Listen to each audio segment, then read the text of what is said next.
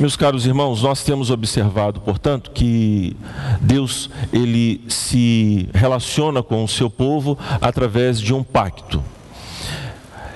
E nós vimos ontem, na minha contribuição a esta conferência, que existem dois pactos que se relacionam mutuamente nas Escrituras: o pacto das obras, estabelecido entre Deus e o próprio Adão, e o pacto da graça, que foi estabelecido dentro do ser divino, com Cristo Jesus sendo o seu representante, representando também o próprio homem. E este pacto da graça, meus irmãos, ele teve duas grandes dispensações. A primeira delas é o que chamamos de Antigo Testamento, a segunda delas é aquilo que chamamos de Novo Testamento. Essas dispensações, administrações, economia divina deste pacto redentivo contemplado por Deus e Cristo Jesus e o seu Espírito lá na eternidade, de trazer para junto de Deus um povo de propriedade exclusiva, uma nação santa, um povo eleito. Ele teve várias expressões, como nós podemos conferir hoje pela manhã com a pregação do pastor Jailson. Quer dizer, a, toda a história redentiva, ela tem a sua unidade em Cristo Jesus e o mover do Senhor através de pactos, de alianças. Então, Deus, através de um processo que vai progredindo na história, de maneira cumulativa, onde Deus ele lança a promessa de vida a Adão, mas ele também faz uma promessa de vida, de restauração ao próprio Adão, na medida em que Deus vai resgatá-lo através do descendente prometido. Essa história avança, como nós sabemos, e Deus promete preservar o cosmos na aliança, por exemplo, com Noé, retomando, obviamente, um dos temas que estão presentes lá no contexto do Éden de Deus abençoar o cosmos através da obediência de Adão ou amaldiçoá-lo a partir da desobediência de Adão. Este tema da terra, do cosmos, ele é repri, reprisado com a aliança abrâmica. Também o tema da terra, a união espiritual, o resgate, ele ele também é retomado e ampliado no contexto da aliança mosaica, sinaítica. E a questão do reinado do cosmos, do reinado de Deus sobre a humanidade, tendo o homem como seu representante, é retomado com a aliança davídica. Deus promete que não faltaria um rei no trono de Davi, mas também através desse reinado, todas as outras questões relacionadas às outras alianças são retomadas, quer dizer, a promessa da terra, a união espiritual, o resgate, tudo isso então vai, vai num crescendo quando chegamos às, à, à nova aliança em Cristo Jesus. Aqueles, aqueles dentre os irmãos que estão aqui, que participam desta igreja, já devem ter ouvido falar, já devem ter ouvido é, eu falar a respeito do termo cané, Quer dizer, quando Jesus chega na ceia e diz: Este é o cálice da nova aliança, ele não usa a palavra neo, que é a palavra grega para um novo completamente diferente, mas ele usa a palavra cané. Cané diateke, que é a nova aliança. Quer dizer, o Senhor Jesus entende que a sua vinda, a sua obra, consuma todas as outras alianças.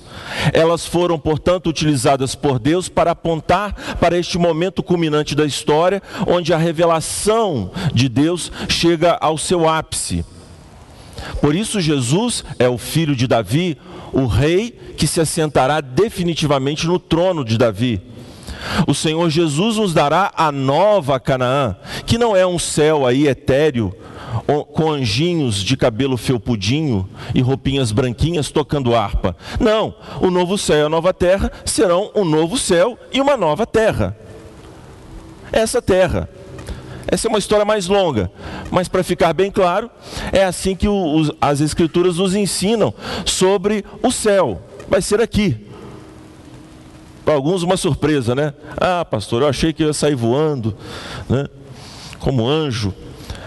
Mas enfim, todos os outros temas de renovação do cosmos, de união espiritual definitiva, eles são consumados em Cristo Jesus. Contudo, veja bem, atentai, que esta, este pleno gozo, a chamada glorificação dos santos, ela ainda não está no, em vigência. Nós estamos num período intermediário, onde já antegozamos essa plenitude da bênção de Deus, que estava prevista de maneira seminal, de maneira germinal, nas outras alianças e que agora se revela em Cristo Jesus, mas ainda aguardamos novo céu e nova terra. Pois bem, este é o panorama bíblico. Nós observamos que a aliança tem é, é, este ela estrutura, portanto, a revelação do Senhor Deus.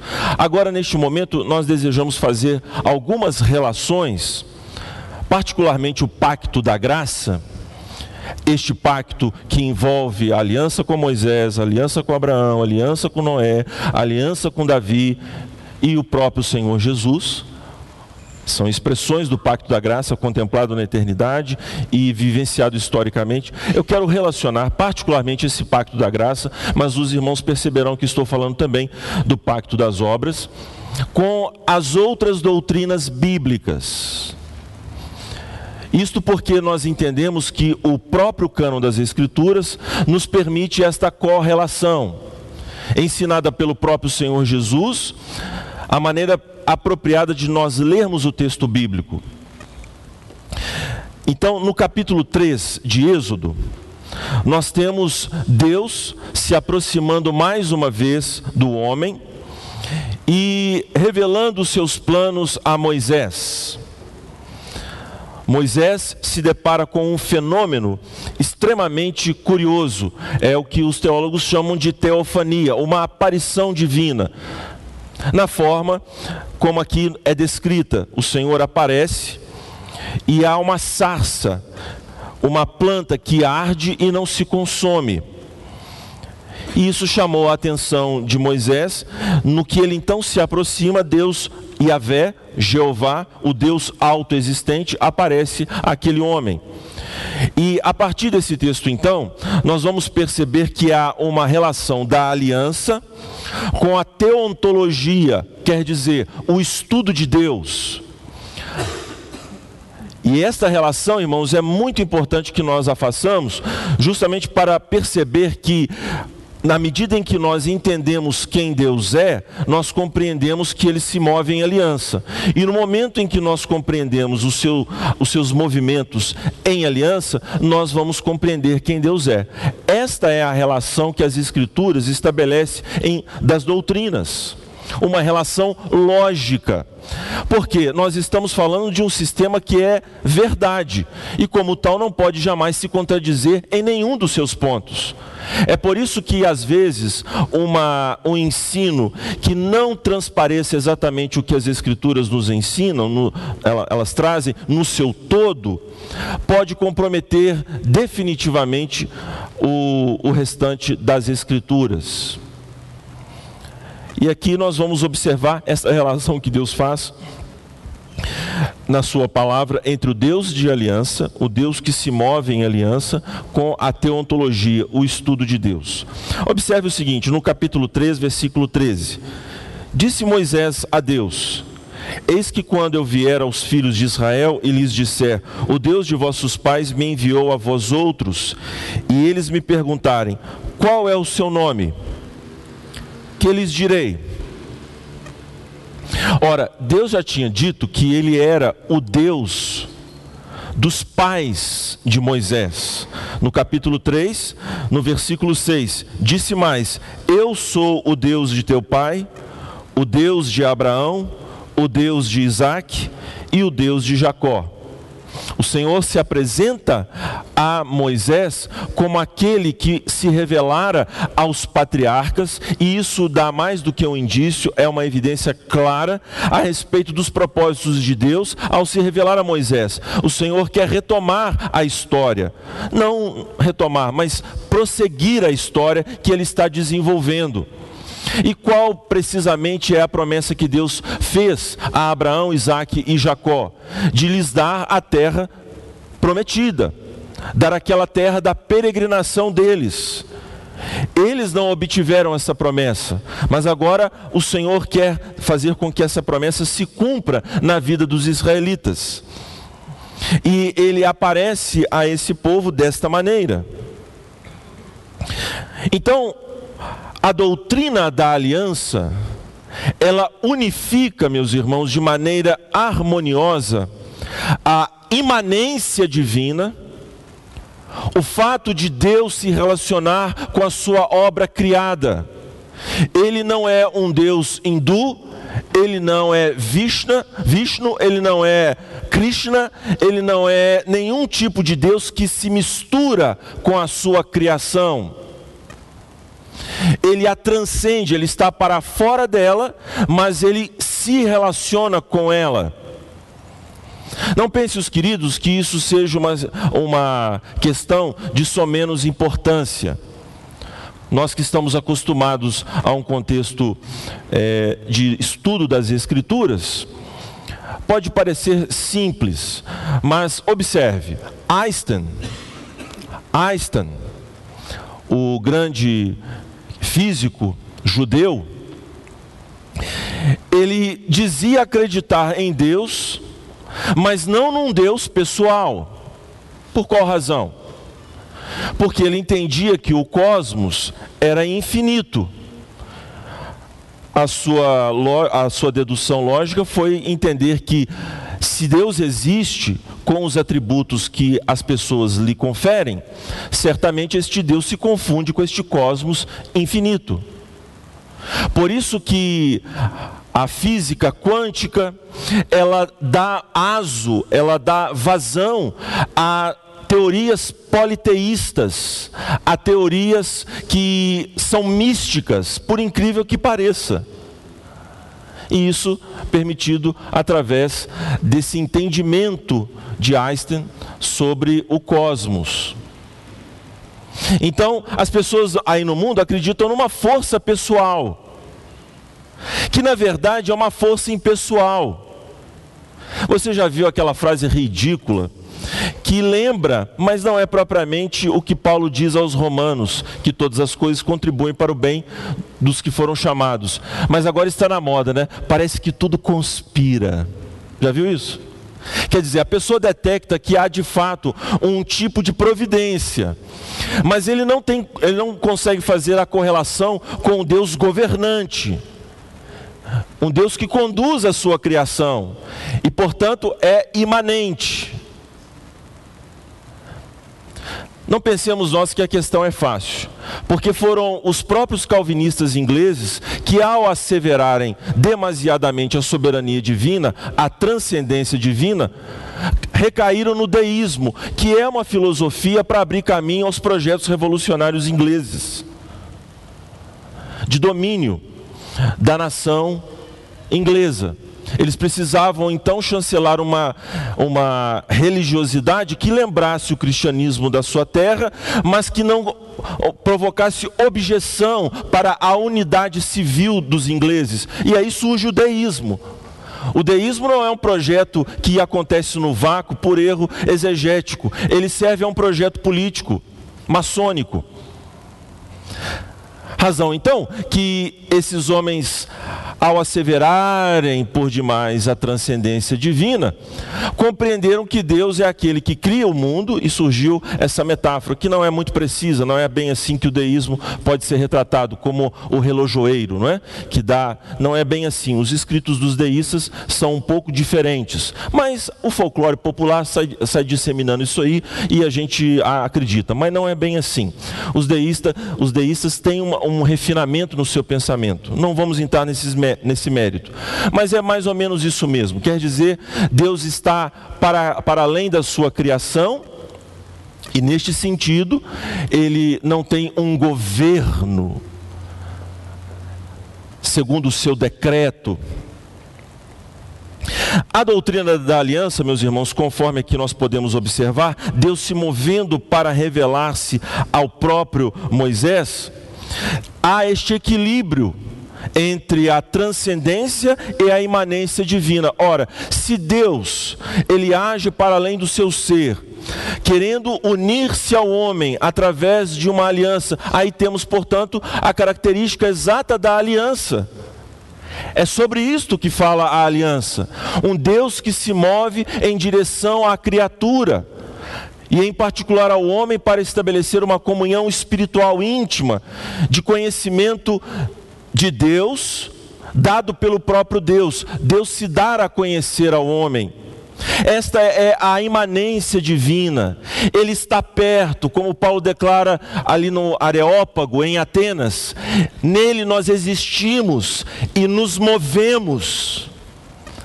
E os homens é tão brutal, estúpida a revelação divina, os seus atributos podem ser claramente percebidos por tudo que foi criado.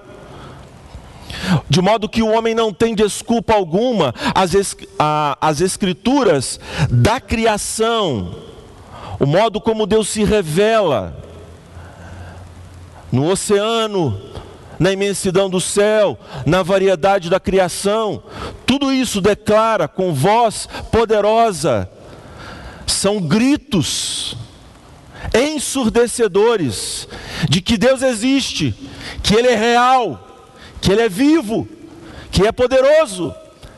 Ele é um Deus imanente, mas Ele não se mistura com a sua criação. Então vamos lá, retornar ao versículo 14. Disse Deus a Moisés: Eu sou o que sou.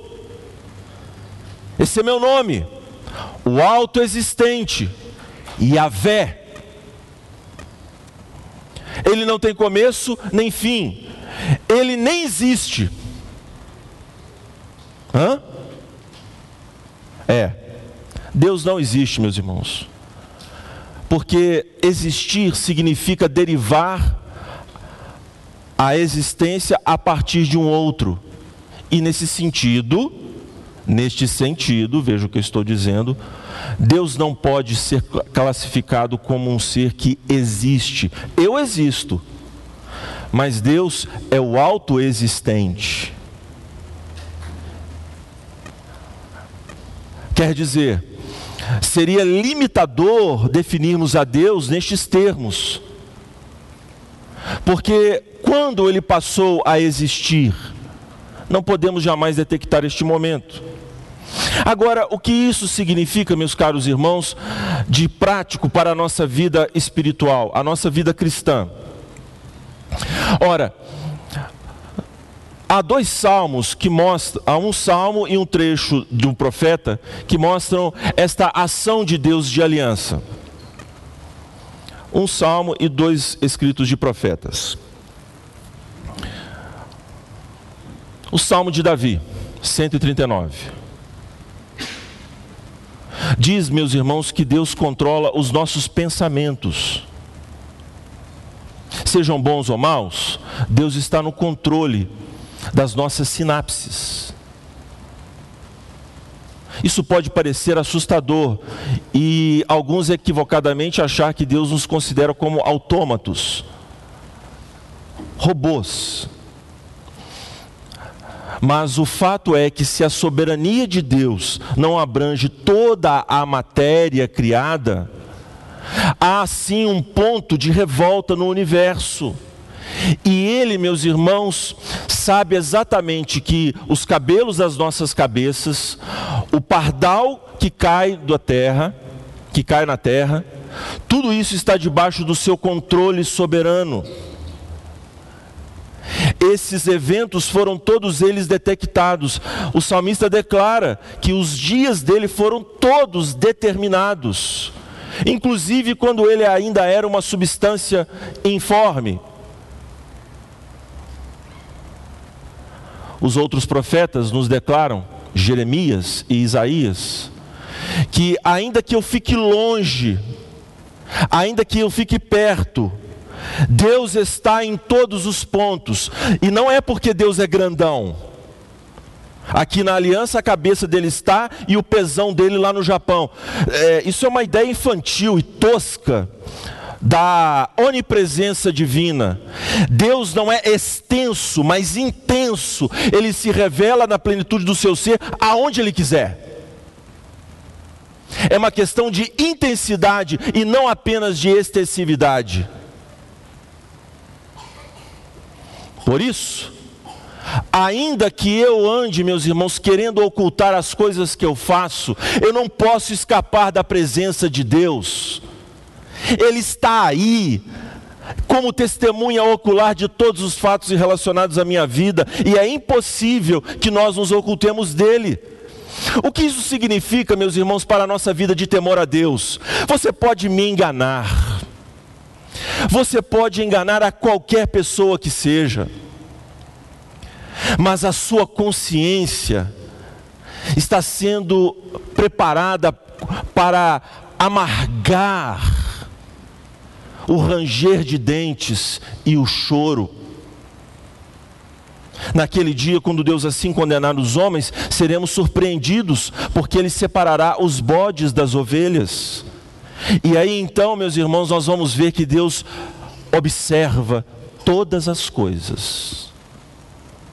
Isso significa que eu, no, no, no meu quarto, com a minha esposa, no ambiente da minha casa, Deus sabe quem eu sou.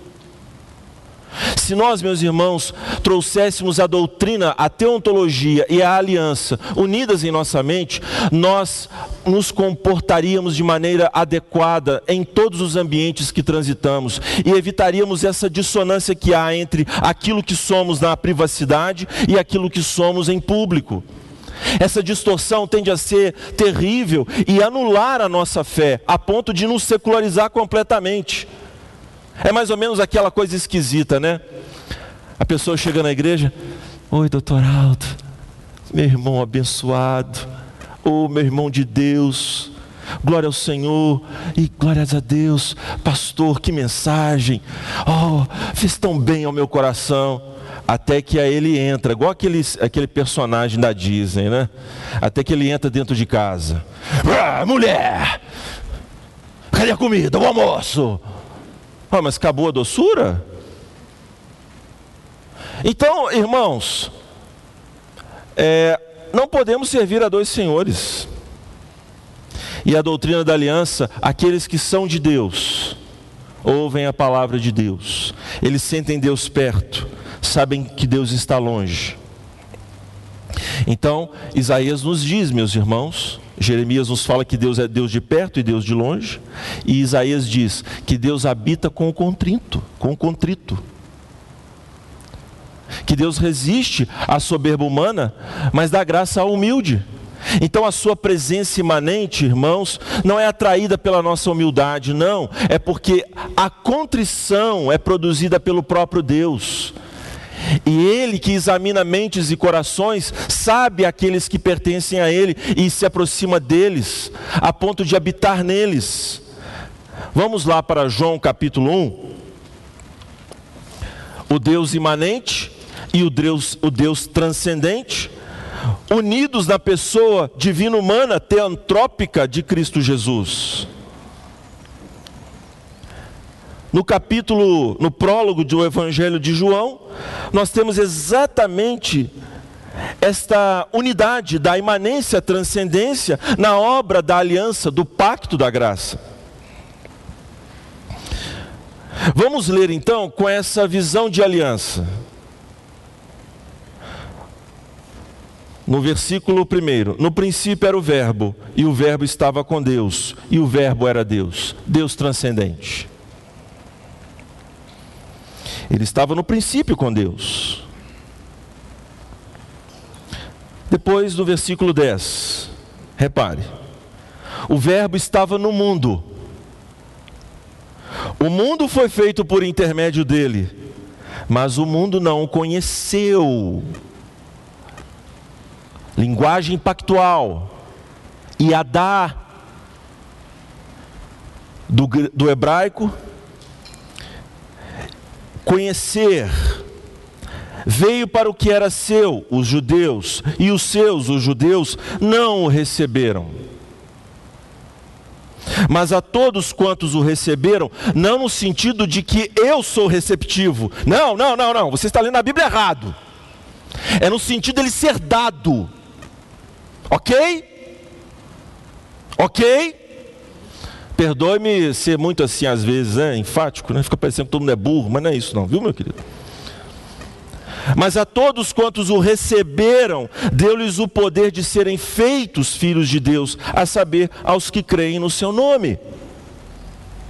Os quais não nasceram do sangue, nem da vontade da carne, nem da vontade do homem, mas de Deus, filhos de Deus são por ele gerados, simples assim. Os homens não podem se tornar crentes, se tornar filhos de Deus, mas eles são transformados pelo próprio Deus. Isto é o que a aliança quer dizer, irmãos. Isso é o que a imanência, a transcendência querem significar, que Deus tem este poder de se relacionar com o homem, determinando os termos dessa unidade, determinando, determinando os termos dessa união, as bênçãos dessa união. No final desse prólogo, veja que interessante. Porque no versículo 16, porque todos nós temos recebido da sua plenitude graça sobre graça. Porque a lei foi dada por intermédio de Moisés. A graça e a verdade vieram por meio de Jesus Cristo. A realidade de tudo que Moisés falou veio de Jesus. Ninguém jamais viu a Deus, o Deus transcendente, o Deus unigênito que está no seio do Pai é quem o revelou. Então, a imanência, a transcendência na obra da pessoa de Cristo Jesus, revelando o Pai. O que isso significa, portanto, meus irmãos? Que há uma acusação da parte dos ateus de que eles não podem ver a Deus e, consequentemente, não têm opção de escolha. Eles reduzem a existência divina à tangibilidade. Mas quando eles ouvem o rádio, eles não pensam em tangibilidade. Eles ouvem o rádio e acreditam que tudo aquilo está sendo realmente vinculado, é verdade e existe. Mas com Deus eles fazem essa exigência tosca e burra. Mas você, já, você não está entendendo do que se trata o cristianismo. Você tem que falar para o seu colega ateu que Deus pode ser visto. Porque ele se revelou na pessoa de Jesus. Ele pode ser tocado, cheirado. Ele pode ser sentido. Pastor, mas agora, neste instante, não, a presença do seu Espírito manifesta a sua pessoa dando testemunho por meio da palavra de que ele é real. Mas irmãos, os nossos irmãos apóstolos, eles se expuseram a uma terrível perseguição a partir desse testemunho da pessoa de Cristo Jesus. Eles viram a Deus feito carne e se expuseram a todo tipo de perseguição para dar testemunho acerca desta realidade que eles não poderiam jamais negar a não ser o filho da perdição. Repare, portanto, que nós temos um dever de termos comunhão com Deus, de nos relacionarmos com Deus através dessa teofania fatal, final, cabal, chamada Jesus, a expressão exata do ser de Deus dar ouvidos à sua voz e ter amor e comunhão com Ele é tudo o que significa a aliança, o pacto da graça. Vamos ainda mais uma vez fazer uma outra relação. A aliança e a criação. Nós falamos do Deus, de Deus. Agora vamos falar do Deus Criador. Em Gênesis 1, eu vou apenas citar o texto para nós caminharmos aqui mais rapidamente. Em Gênesis 1, irmãos, nós temos lá Deus criando todas as coisas, conforme a narrativa. E se você reparou, na narrativa de Gênesis há uma ordem no universo e há um encadeamento. Infelizmente, o VAV conjuntivo, que equivale à nossa partícula E aditiva, E, foi surrupiada de algumas traduções. Mas nós temos outras boas traduções que trazem, versículo após versículo, em Gênesis, os vaves conjuntivos. E por que eles são importantes? Porque eles mostram que Deus criou todas as coisas em seis dias. Em seis dias. E tudo com ordem, segundo as suas espécies, com finalidades, com estrutura, direção, função, com ordem. O mundo está em movimento, é verdade, mas ele não está em desordem. O movimento não é movimento a ponto de desordenar tudo que estamos vendo e impossibilitar a atividade do conhecimento, a atividade de valoração da vida, a ética e a apreciação da beleza, a estética. Porque do contrário, se este mundo está no samba do afrodescendente doido, né, não podemos falar, né? agora temos que se o mundo está assim, se movimentando dessa forma, toda essa atividade humana proposta por Deus lá no Éden está comprometida de fato. Então há ordem na criação e ordem moral. Deus dá a Adão mandamentos para a harmonia entre ele e o cosmos e vice-versa. Do contrário, o que, que aconteceria? Deus, embora não tenha vindo com todo o impacto da sua maldição sobre o primeiro casal, mostrou a eles que haveria turbulência entre a vida deles e o cosmos, um gemido estaria presente na vida do cosmos como um todo. E na própria vida de Adão também esta dor, este sofrimento seria uma marca constante. As enfermidades, as intempéries, as catástrofes, todas elas, meus irmãos, são anúncios desta falência humana desde o Éden. As pessoas não conseguem explicar a parte da revelação o porquê que este mundo parece estar em isostasia, as placas tectônicas tranquilas, então está tudo bem, né? E de repente, de repente, acontecem maremotos, terremotos, furacões. São explicados, obviamente, são descritos o fenômeno. Mas por que a Terra tem esta dupla aparência? Nós sabemos a razão. Se o homem então está sobre a terra, esta terra que testemunha a existência de Deus e fala a seu respeito, tem nojo do homem, quer vomitá-lo. Você sabe que nós estamos aqui incomodando alguns. Aí os ambientalistas levam isso ao extremo e preferem, optam mais pelo cosmos do que pelo próprio homem. Você sabe que a mensagem ambientalista, apropriada pela esquerda no mundo, ela tem a sua origem cristã. E na verdade o marxismo é tudo o que ele sabe fazer: se apropriar da moral judaico-cristã, dando outras razões para aquilo que a moral judaico-cristã apela. Então, há o chauvinismo? Claro que há. Há o machismo? Claro que há.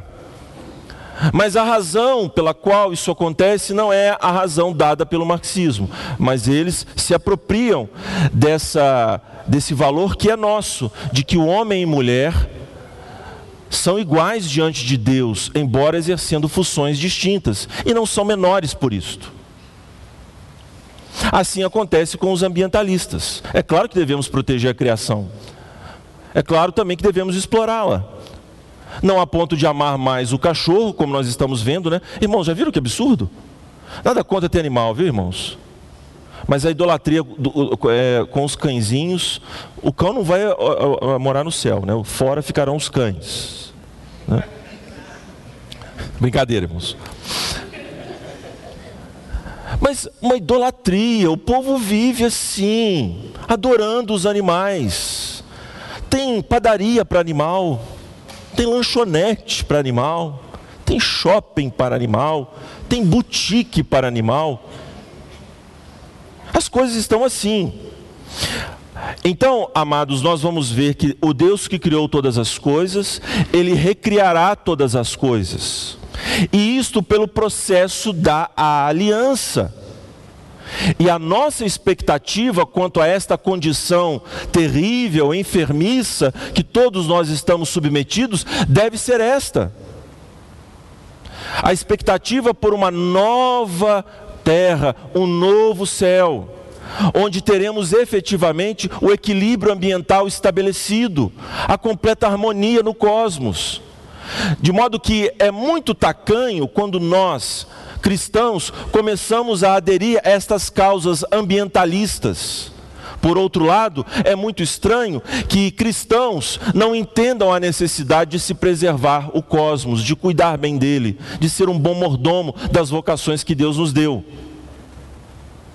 Não ao ponto, obviamente, de substituir a criação vegetal, mineral e todas as outras os aspectos dela em grau de importância, como se elas fossem maiores do que o próprio homem. Então vamos aqui ler mais um versículo de Colossenses. Repare aí, eu, falei, eu mencionei Gênesis, agora quero ler Colossenses, a carta de Paulo aos Colossenses. Veja só a mensagem pactual aqui presente, se relacionando com a doutrina da criação e tendo a Cristo Jesus como seu principal agente, como seu agente por excelência.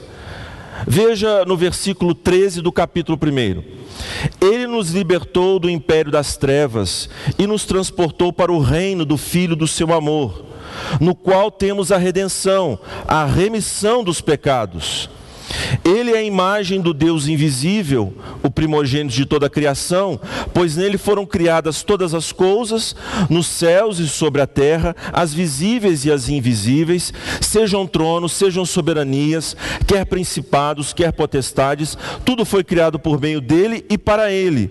Ele é antes de todas as coisas, nele tudo subsiste. Agora observe, ele é a cabeça do corpo da igreja ele é o princípio, o primogênito de entre os mortos, para em todas as coisas ter a primazia. Porque aprove a Deus que nele residisse toda a plenitude. E que, havendo feito a paz pelo sangue da sua cruz, por meio dele reconciliasse consigo mesmo todas as coisas, quer sobre a terra, quer sobre os céus. Então, irmãos, vejam este Cristo que se manifesta no pacto da graça tem por incumbência reconciliar consigo não apenas a sua igreja, mas toda a grei, toda a família de Deus, os anjos, os homens e o cosmos. Porque você talvez não tenha refletido sobre isto, mas Deus criou todas as coisas para a glória do seu filho. Tudo foi criado para ele. E a renovação do cosmos interessa, meus irmãos, muitíssimo a Jesus. É por isso que o seu retorno é um retorno cujo abalo será cósmico. Os céus serão rasgados, enrolados. Essa terra cambaleará como bêbado. Porque precisa ficar claro para todas as tribos baterem no peito que Ele é o Senhor de tudo. E Paulo está falando exatamente nessa linguagem pactual do Deus que se aproxima e renova todas as coisas. No capítulo 2, eu vou apenas mencionar, Paulo vai dizer: ora, se Jesus fez isto, vivam a partir dessa perspectiva, a linguagem pactual. O que Deus fez, agora eu me ponho a fazer. Não faço para Deus fazer, mas faço porque Deus fez, impulsionado por Ele. Por isso, parênteses, a aliança é condicional. No sentido de que Deus nos dá aquilo que Ele nos requer. Só podemos estar no pacto por meio da fé e arrependimento. Mas Ele mesmo nos dá fé e arrependimento. Por isso o seu pacto é gracioso, por isso o seu pacto vai além do das obras, porque aquilo que ele requereu de Adão, agora ele confere graciosamente a nós através de Cristo Jesus, para que vivamos neste mundo segundo a sua santa lei. Não para estabelecer a justificação, mas para manifestar a justificação que alegamos ter sido alvo. Então há esta relação entre a aliança, o Deus que se aproxima, que perdoa, e a recriação. Tanto a criação de Deus fazer todas as coisas para ter comunhão com o cosmos, quanto a recriação para que este processo seja plenamente estabelecido. Por fim, meus irmãos, nós já temos. Não, vou descontar, né? Ah, eu disse que vocês me pagavam. Agora nós vamos até uma e meia. Mais um, um pouco de tempo, meus irmãos. Eu queria fazer uma relação entre a aliança e a cristologia. O que isso significa? É ter é o entendimento de que lá na glória o Senhor Jesus entrou em um acerto santo com o Pai e o Espírito Deus determinando a salvação dos homens, dando a Cristo o nome desses eleitos, eles sendo abraçados por Cristo Jesus, o Pai prometendo a Cristo lhe dar um corpo e Cristo Jesus se colocando como fiador para obedecer em lugar dos eleitos, para pagar a pena do pecado desses eleitos, e o Espírito Santo se prontificando para eficazmente ligar estes eleitos conquistados no ato histórico da cruz de Cristo, no tempo e no espaço, através da pregação fiel da igreja. Este acordo intratrinitário estabelece então, meus irmãos, Cristo Jesus vindo ao mundo, ele sendo o mediador da santa aliança. Eu quero apenas, neste propósito de conectar a aliança com a cristologia, apontar para Efésios. Vá comigo, volte atrás, nós estávamos em Colossenses, volte atrás um pouco, em Efésios. Termo muito usado por Paulo em suas cartas é em Cristo. Em Cristo. Veja, no capítulo 1, texto muito conhecido de todos nós. Bendito Deus e Pai de nosso Senhor Jesus Cristo, que nos tem abençoado com toda sorte de bênção espiritual, é linguagem pactual.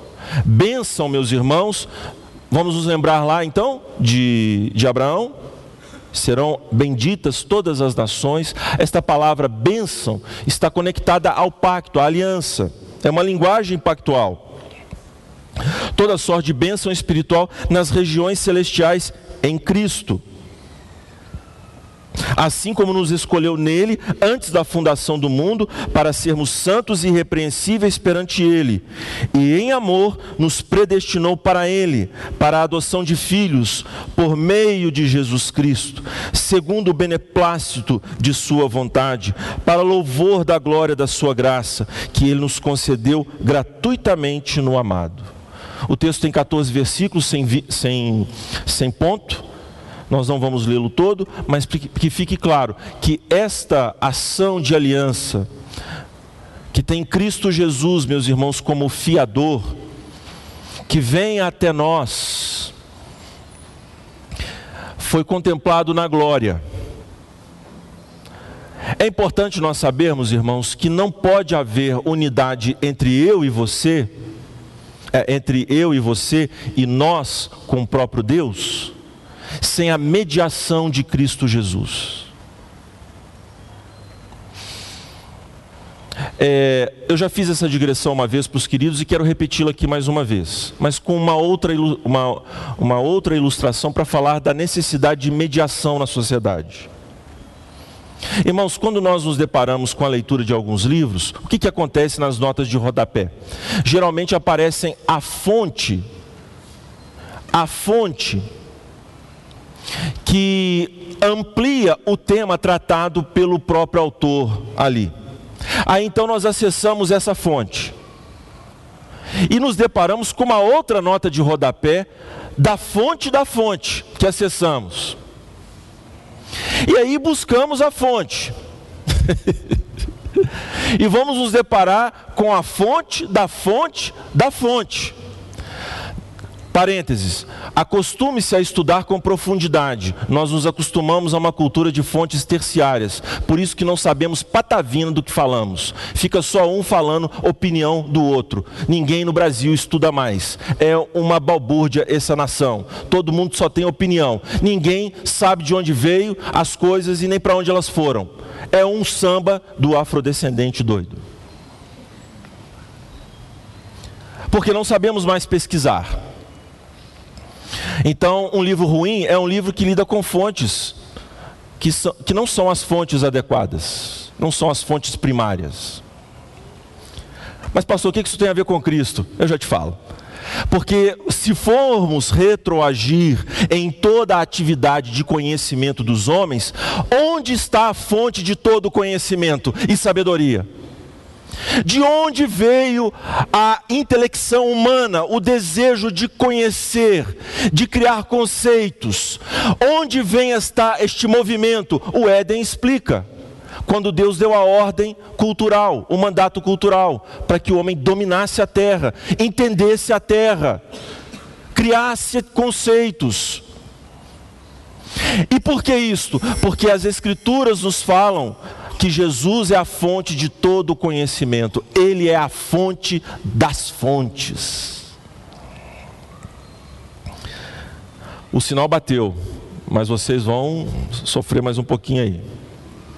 Temos mais cinco minutos, de, tem mais dez minutos, mas talvez eu não gaste, né? O que isso significa, portanto, para nós, meus irmãos, que temos aliança com Deus? E Cristo Jesus como aquele que é o nosso mediador, o nosso representante diante de Deus. Porque Ele, sendo esta fonte de todo o conhecimento e sabedoria, é o único que pode falar a linguagem de Deus e falar a linguagem humana. Ele é a exegese de Deus, que nos faz entender a Sua vontade, a vontade do ser divino. Isso significa que nós temos que ter apreço pelas Escrituras, mas toda e qualquer atividade de conhecimento que temos, meus irmãos, tem que significar uma atividade pactual você não pode conhecer sobre física, química, artes, a revelia do Senhor do conhecimento, do mediador de todas as coisas. Você ora quando vai fazer a prova do Enem? Claro, pastor, eu quero tirar 100. Mas quando você estuda, você tem o hábito de orar para entender química, física, matemática? Ou você só ora para ter conhecimento religioso e não ter conhecimento secular?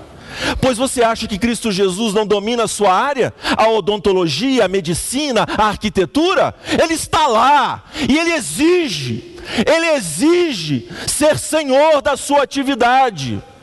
Pois ele se aproximou de você e todo conhecimento que procede de ti vem dele.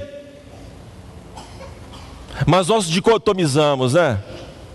Nós separamos essas coisas.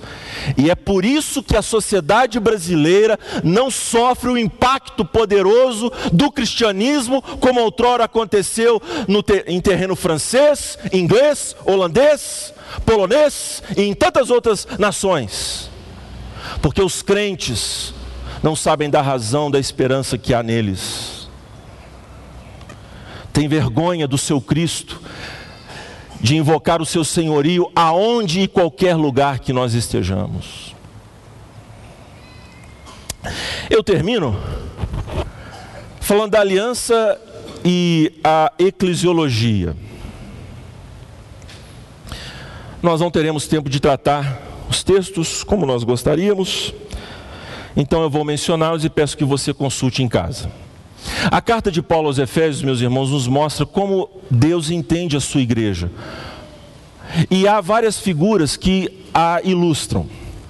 A igreja comparada a um fundamento, Paulo fala sobre isso, quando diz que os apóstolos e Cristo Jesus são fundamento e pedra angular da igreja. É um edifício. Mais ou menos similar, nós temos essa linguagem em Pedro. Nós somos pedras vivas neste edifício divino a, a ilustração de lavoura. Paulo a evoca no contexto de Coríntios, da carta aos Coríntios. Nós somos lavoura de Deus, lugar onde ele trabalha Mas há uma outra ilustração importante e presente em Efésios. Nós somos o corpo de Jesus. Este mediador da aliança tem como cabeça federal Cristo Jesus, e o, nós somos os seus membros, o seu corpo místico, preenchidos, planificados pelo seu Santo Espírito que habita em nós corporativamente. E por isso somos família de Deus. Irmãos, deixe-me aqui fazer uma pequena digressão.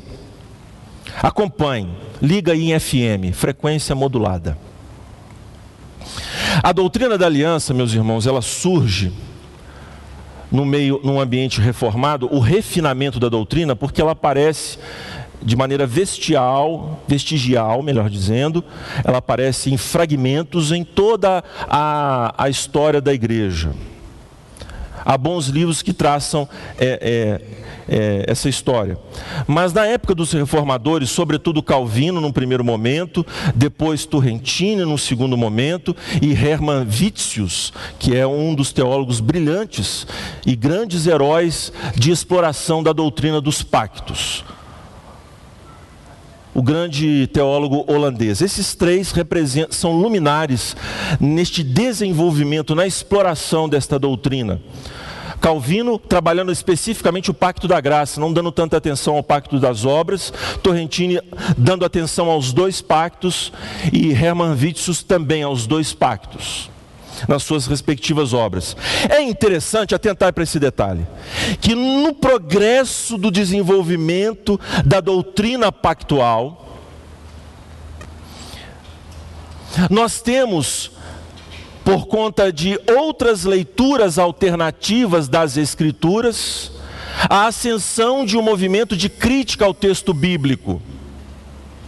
Então, Maquiavel, para os fins de unificar a República Italiana, os principados, começa a tomar insights de aliança das Escrituras para fins civis. E isso, no continente europeu ou nas ilhas britânicas, a doutrina está se desenvolvendo. Mas há este intercâmbio, uma apropriação, e Hobbes, em seu Leviatã, vai traduzir termos aliancistas pactuais para o estabelecimento de uma coesão civil na Inglaterra. E por qual razão? Porque com o advento do protestantismo, meus irmãos, nós começamos a ter várias guerras religiosas entre católicos e protestantes.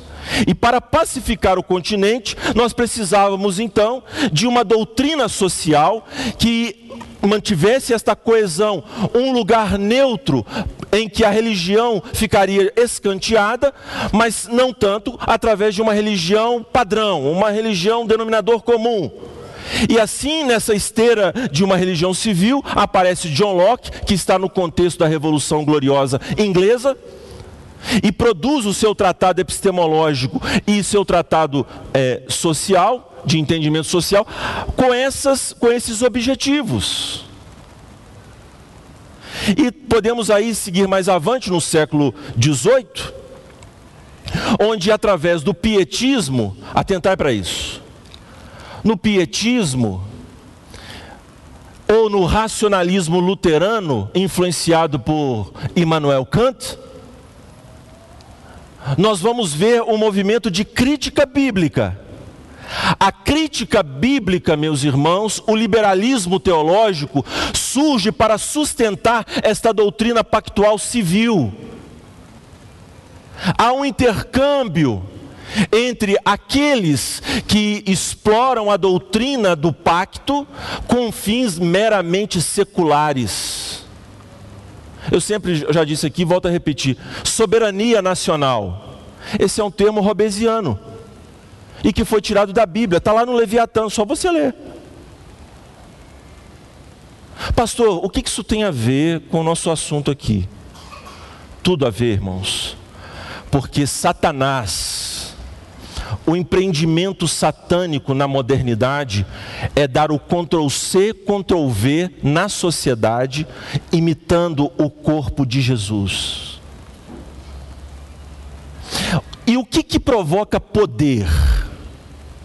O que que seduz o seu coração para confiar a sua vida a um outro?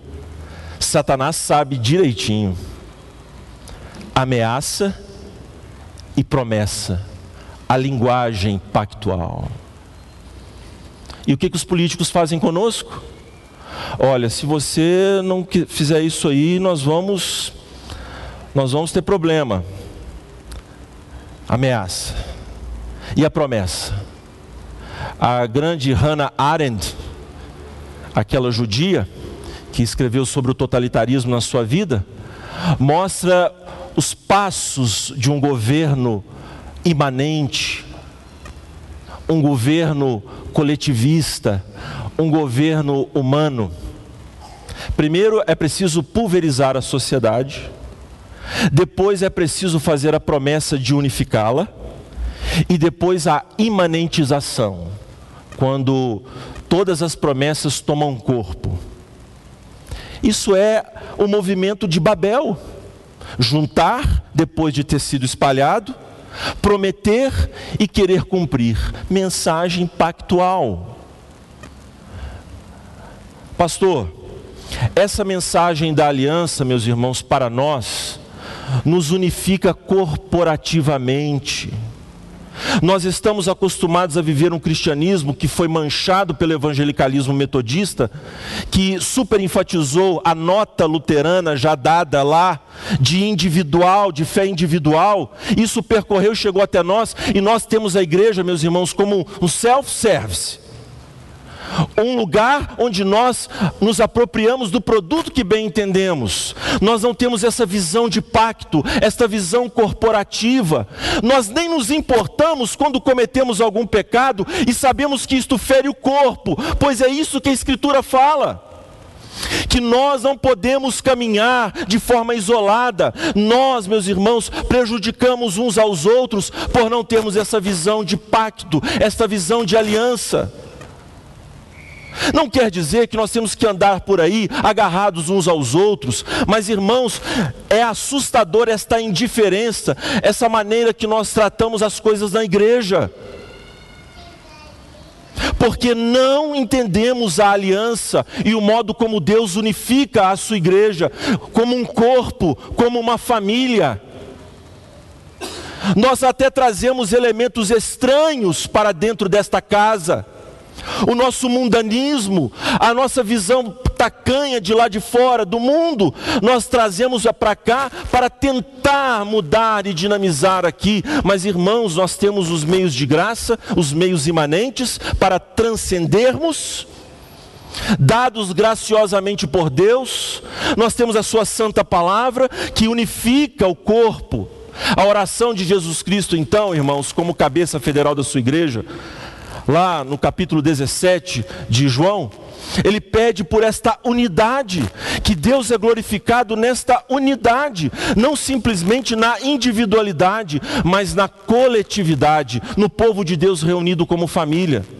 É óbvio, irmãos, que nós não somos tratados por Deus por atacado, nós não somos. É dispersos numa coletividade. Muito ao contrário, o cristianismo é o único que consegue fazer tal coisa sem cair no individualismo lockeano ou no coletivismo russoniano, que são também pregações pactuais, aliancistas. O Senhor Jesus recupera a individualidade, traz o homem de volta para si mesmo e a consciência é despertada. Mas o Senhor Jesus nos dá uma família, um povo para amar. Irmãos, o quanto nós sofremos com os Nadabes e Abiús que Deus mata diante dos nossos olhos. O quanto sangramos por amor àqueles que são os nossos irmãos queridos do outro lado do mundo. O quanto que nós nos importamos de fato com essas vidas. Deve ser porque, irmãos, nós não conseguimos fazer a relação de aliança com a eclesiologia. E não, ao não fazer, eu termino aqui ao não fazer a conexão entre aliança e eclesiologia, damos lugar à igreja do diabo, o Estado.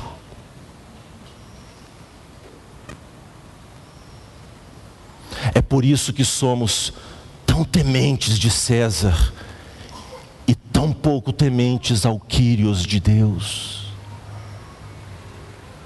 Se eu chegar para você e disser assim, você vai ser multado por não vir ao culto, como acontecia em Genebra.